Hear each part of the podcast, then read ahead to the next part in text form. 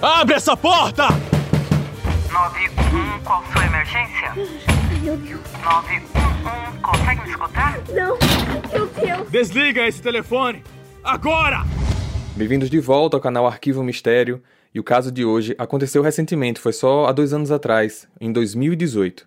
A Jamie Kloss, ela foi acordada no meio da noite, foi sequestrada e ficou presa por diversas semanas, meses até. E no episódio de hoje, quem deu a voz a Jamie foi Ana Júlia, que está aqui com a gente. Tudo bom, Júlia? Opa, tudo ótimo. Fala aí pra gente de onde você fala, o que é que você faz nessa área de áudio, conta pra gente. Bom, eu falo aqui de São Paulo e eu sou nova nesse lance de fã dublagem. Tipo, eu faço parte de alguns grupos até que Uhum. me chegou o canal Arquivo Mistério. Você tá gostando da experiência de gravar com a gente? Porque esse não é o único episódio que você participou, né? Tem outros que você já gravou e- e outros que vão vir ainda, né? Tá gostando de participar do projeto? Sim, muito. A sua personagem que você fez aqui foi a própria Jamie Claus, né? Foi um personagem longo que eu lembro que quando a gente gravou, eu acho que foi. Quando foi? Acho que foi em junho ou julho, alguma coisa assim, né? Que a gente gravou. E foi remoto, né? Porque era um personagem com muitas falas. E ce- eu lembro da cena da leitura da carta, que eu pedi várias vezes pra você regravar várias frases, tá lembrado? Sim, sim. Eu falava, não, respira, né? Tá falando muito rápido.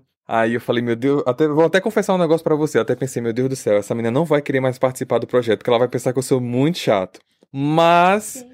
eu acho que quando você viu o resultado, você viu que valeu a pena, não foi? Foi sim. E eu não ia achar chato, porque assim, você foi Hum. muito gente boa, tipo, muito gentil mesmo. Eu fiquei até. Eu, na verdade, eu pensei assim, cara, ele vai querer me tirar desse projeto porque ele não vai mais aguentar. Não, não, que é isso. Tanto é que eu não, não tirei, né? Até porque outros episódios estão vindo, sua voz é maravilhosa, sua interpretação é muito boa.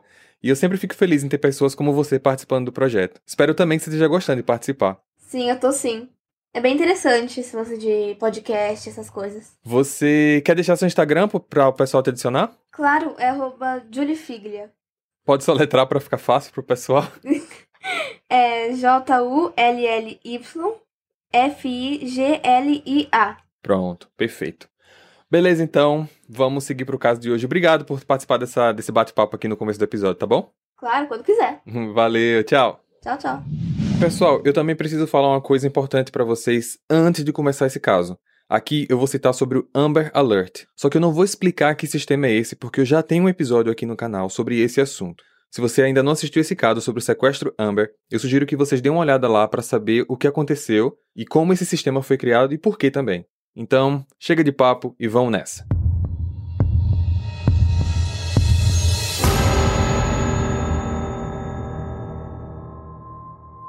A história de hoje vai relatar os dias mais tensos vividos pela garota Jamie Lynn Kloss, de 13 anos de idade, filha única do casal James e Denise Kloss, que na época tinham 56 e 46 anos respectivamente. Esse fato aconteceu em Barron, Wisconsin, nos Estados Unidos. No dia 15 de outubro de 2018, perto da meia-noite e 50, o cachorro da família Kloss não parava de latir, e isso fez com que Jamie acordasse. Ao chegar na sala, ela viu pela janela um carro estacionado na porta. Ela então subiu para avisar aos pais. James desce, abre a cortina e vê do lado de fora um homem vestido de preto e com o rosto coberto. O senhor pode abrir a porta, por favor? Você é policial? Posso ver seu distintivo? O homem atira, acertando fatalmente James, que morre na hora. Com barulho, Denise e James saem do quarto e se escondem no banheiro. Mãe, mãe, o que foi isso? O que, que tá acontecendo? Eu não sei, minha filha, eu não sei, mas fique quieta, não faça barulho. O mascarado consegue entrar na casa e começa a revirar tudo. Ao chegar no andar de cima, ele percebe que a porta de um dos banheiros estava trancada. Abre essa porta! Denise rapidamente liga para a polícia, mas não fala nada. 911, qual sua emergência? Ai, meu Deus. 911, consegue me escutar? Não. Meu Deus. Desliga esse telefone! Agora! O criminoso conseguiu arrombar a porta e entrar no banheiro. Ele usava máscaras, luvas e vestia preto dos pés à cabeça. Direcionando ordens para Denise, ele fala: Amarre os braços e as pernas dessa menina e coloque essa fita aqui na boca dela. Mesmo desesperada, ela obedeceu às ordens. Após amarrar Jamie, o mascarado atira em Denise, que também morre na hora. Ele então carrega a garota para fora de casa, a joga no porta-malas do carro e vai embora. Tudo aconteceu muito rápido. De dentro do carro, Jamie conseguiu ouvir barulhos das sirenes, que foram ficando cada vez mais distantes.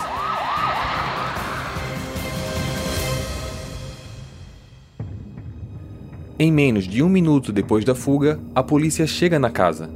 Eles só conseguiram encontrar os corpos de James e Denise. Olhando as fotos que existiam na casa, a polícia percebeu que a família era composta por dois adultos e uma adolescente. Como eles não encontraram a garota na casa, eles perceberam que aquilo se tratava de um sequestro e imediatamente emitiram o Amber Alert. A polícia também conversou com os vizinhos, mas apesar de quase todos terem escutado tiros, ninguém viu nada. Os tiros não eram algo estranho por ali, pois a caça de animais é uma prática comum da região. Depois de praticamente uma hora dirigindo, o sequestrador estaciona o carro, tira Jamie do porta-malas e a leva para dentro de casa. Até chegar ao cômodo que seria o cativeiro, ela percebe quanto o lugar era bagunçado e fedorento. Ao chegar em um quarto, ela é jogada no chão e empurrada para debaixo da cama.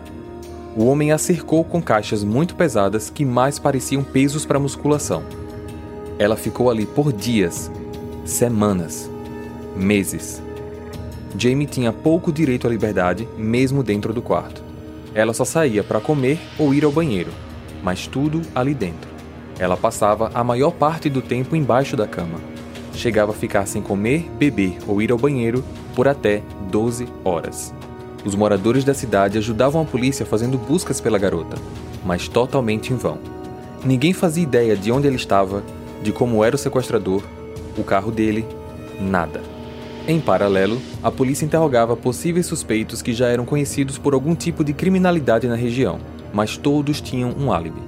Com o passar das semanas, a polícia desacreditava cada vez mais nas chances de encontrar a garota, pois com a morte dos pais e sem nenhum contato com qualquer outro familiar, um possível pedido de resgate nunca seria feito, e o sequestro passou a ser tratado como tráfico de menores. Os meses foram se passando e Jamie ganhou um pouco da confiança do sequestrador. Ele a deixava andar pelo quarto e se sentar no chão, mas ela ainda não tinha acesso a nenhum outro cômodo da casa. Dois meses depois, na noite de Natal, esse homem deu um recado para Jamie. Meus pais estão vindo me visitar para a noite de Natal. Se você fizer qualquer barulho ou tentar fugir, eu não vou me importar com quem estiver na minha frente e eu vou acabar com a sua vida. Ameaças como essa eram rotineiras. Uma vez ela mexeu numa caixa qualquer apenas por curiosidade e o homem ameaçou dizendo que algo pior aconteceria se ela continuasse vasculhando as coisas do quarto. No outro momento, do qual ela não se recorda o motivo, ele bateu com uma espécie de taco em suas costas e novamente avisou que se ela fizesse algo de errado, o castigo seria muito pior. Uma bonificação de 50 mil dólares estava sendo oferecida para quem desse informações que levassem ao resgate da garota. Metade dessa quantia foi oferecida pela polícia e a outra metade pela empresa em que James e Denise trabalhavam. O rosto dela estava em todos os jornais e até em programas de TV. No início do ano seguinte, o homem decidiu que precisava procurar emprego. No dia 10 de janeiro de 2019, ele saiu para fazer uma entrevista. Eu vou sair para resolver umas coisas. Fique quieta e não tente fazer nada. Ou você já sabe o que, é que vai acontecer com você. Apesar das ameaças e maus tratos, Jamie não desistiu. Ela viu nesse dia a oportunidade de fugir. Debaixo da cama, ela juntou todas as suas forças para abrir qualquer espaço entre as caixas e escapar. E consegue. Usando apenas pijamas, ela pegou o primeiro par de tênis que viu no quarto e fugiu. Apesar de ser mais ou menos quatro da tarde, a temperatura estava abaixo de zero. Enquanto corria, ela percebeu que a casa era um lugar isolado com muitas árvores ao redor, sem qualquer vizinho próximo. Jamie foi em direção à estrada principal e encontrou uma mulher que passeava com um cachorro. Moça, pelo amor de Deus, eu não faço ideia de onde eu tô. Eu preciso falar com a polícia. Calma, calma. O que aconteceu? Eu fui sequestrada e consegui fugir. O meu nome é Jamie Kloss. Essa mulher era Jane Newter, que imediatamente a reconheceu. As duas correram para a casa mais próxima para se esconder e de lá ligaram para a polícia. Ela deu todas as características do criminoso, além dos detalhes do carro que ela se lembrava do dia do sequestro. Ao retornar para casa, o sequestrador vê a porta aberta e um espaço entre as caixas do quarto. Ele olha em todos os cômodos da casa e não a encontra. Ele pega o carro e sai em busca da garota. Não demorou para a polícia já estar nas ruas e assim, em poucos minutos, o carro foi identificado na estrada. A polícia parou o veículo, mandou ele descer do carro e imediatamente ele se entregou. Fui eu! Fui eu! Não atirem! Eu sou o sequestrador da Jamie Kloss. Jamie ficou sequestrada por 88 dias. Seus parentes foram informados de que ela tinha sido encontrada viva e que o sequestrador tinha sido preso. Mas quem era esse homem? Jake Thomas Patterson, de 21 anos de idade, sem qualquer passagem pela polícia. Na escola, ele tinha poucos amigos, não participava de atividades extras e nem foi ao baile de formatura. Mas era muito inteligente e com boas notas em seus exames. Ele nunca teve qualquer rede social. A escolha de Jamie para o sequestro foi feita do nada. Ele disse que a viu subindo no ônibus escolar e sentiu algo muito estranho, algo que ele não consegue explicar, mas que ele precisava ter aquela garota. Jake pensou no plano detalhado para sequestrá-la, sem deixar qualquer pista. Ele trocou a placa do carro, usou uma espingarda que é o mesmo tipo de arma usada pelos caçadores da região, e mesmo usando máscara para não identificarem seu rosto, ele raspou o cabelo e a barba para não deixar qualquer vestígio pela casa. Por duas vezes ele tentou efetuar o sequestro, mas por ver movimentação na casa e na dos vizinhos, ele hesitou. Apesar dele ter confessado o crime e colaborado com as investigações, por se tratar de uma menor de idade, muitas informações de como ele tratava Jamie não foram divulgadas. No julgamento, no dia 27 de março de 2019, Jamie optou por não se fazer presente nas audiências e, através do advogado, pediu que seus depoimentos à polícia fossem usados como parte do processo, além de ter feito uma carta que foi lida no tribunal. Em outubro do ano passado, Jake Patterson me tirou muitas coisas que eu amo. Eu fico muito triste em saber que ele tirou a vida do meu pai e da minha mãe. Eles fizeram todo o possível para me fazer feliz e me proteger. Jake Patterson os tirou de mim para sempre. Eu me sentia segura na minha casa. Adorava o meu quarto e os meus pertences. Eu não quero nem ver minha casa ou minhas coisas por causa da memória daquela noite. Meus pais e minha casa eram as coisas mais importantes da minha vida. Ele tirou tudo isso de mim, de uma maneira que sempre me deixa com uma lembrança terrível. Agora, eu tenho que ter um alarme na minha nova casa para conseguir dormir. Eu adorava sair com meus amigos. Eu adorava ir para a escola. Eu adorava dançar. Ele tirou todas essas coisas de mim também. Eu não consigo mais sair em público. Fico com medo e ansiosa. Essas são coisas comuns que alguém como eu deveria ser capaz de fazer. Mas eu não posso, porque ele tirou tudo isso de mim. Mas há algumas coisas que Jake Peterson nunca conseguiu tirar de mim. Ele não conseguiu tirar minha liberdade. Ele pensou que poderia me possuir, mas ele estava errado. Eu era mais esperta. Eu vi sua rotina e recuperei minha liberdade. Eu sempre terei minha liberdade. Ele não.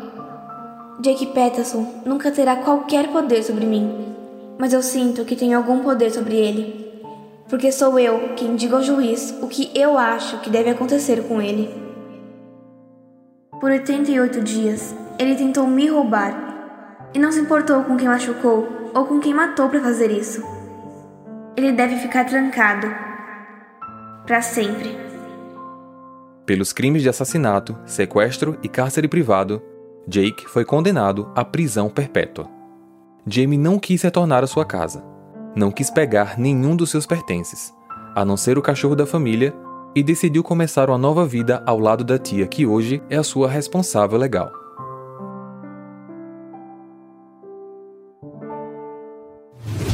Esse foi o caso de hoje, pessoal. Apesar dos pesares, é bom saber que esse foi um caso solucionado, diferente do caso do sequestro Amber, que infelizmente até hoje o responsável ou os responsáveis ainda não foram identificados. Adiciona a gente nas redes sociais, a gente também tá no YouTube. Se quiser ouvir essas histórias com experiência visual simples, é só procurar a gente lá. E eu vejo vocês então no próximo caso. Combinado? Até lá! Hey! Você se interessa por crimes reais, serial killers, coisas macabras e tem um senso de humor um tanto quanto sórdido? Se sim, você não está sozinho. Se você precisa de um lugar recheado de pessoas como você, venha conhecer o podcast Pátria Amada Criminal. Todas as semanas tentamos entender o pior da humanidade. Nesse processo a gente ri, chora, fica brava, fofoca, porque afinal de contas é assim que a gente fala quando está entre amigos. Suas novas melhores amigas trevosas estão aqui no Pátria Amada Criminal.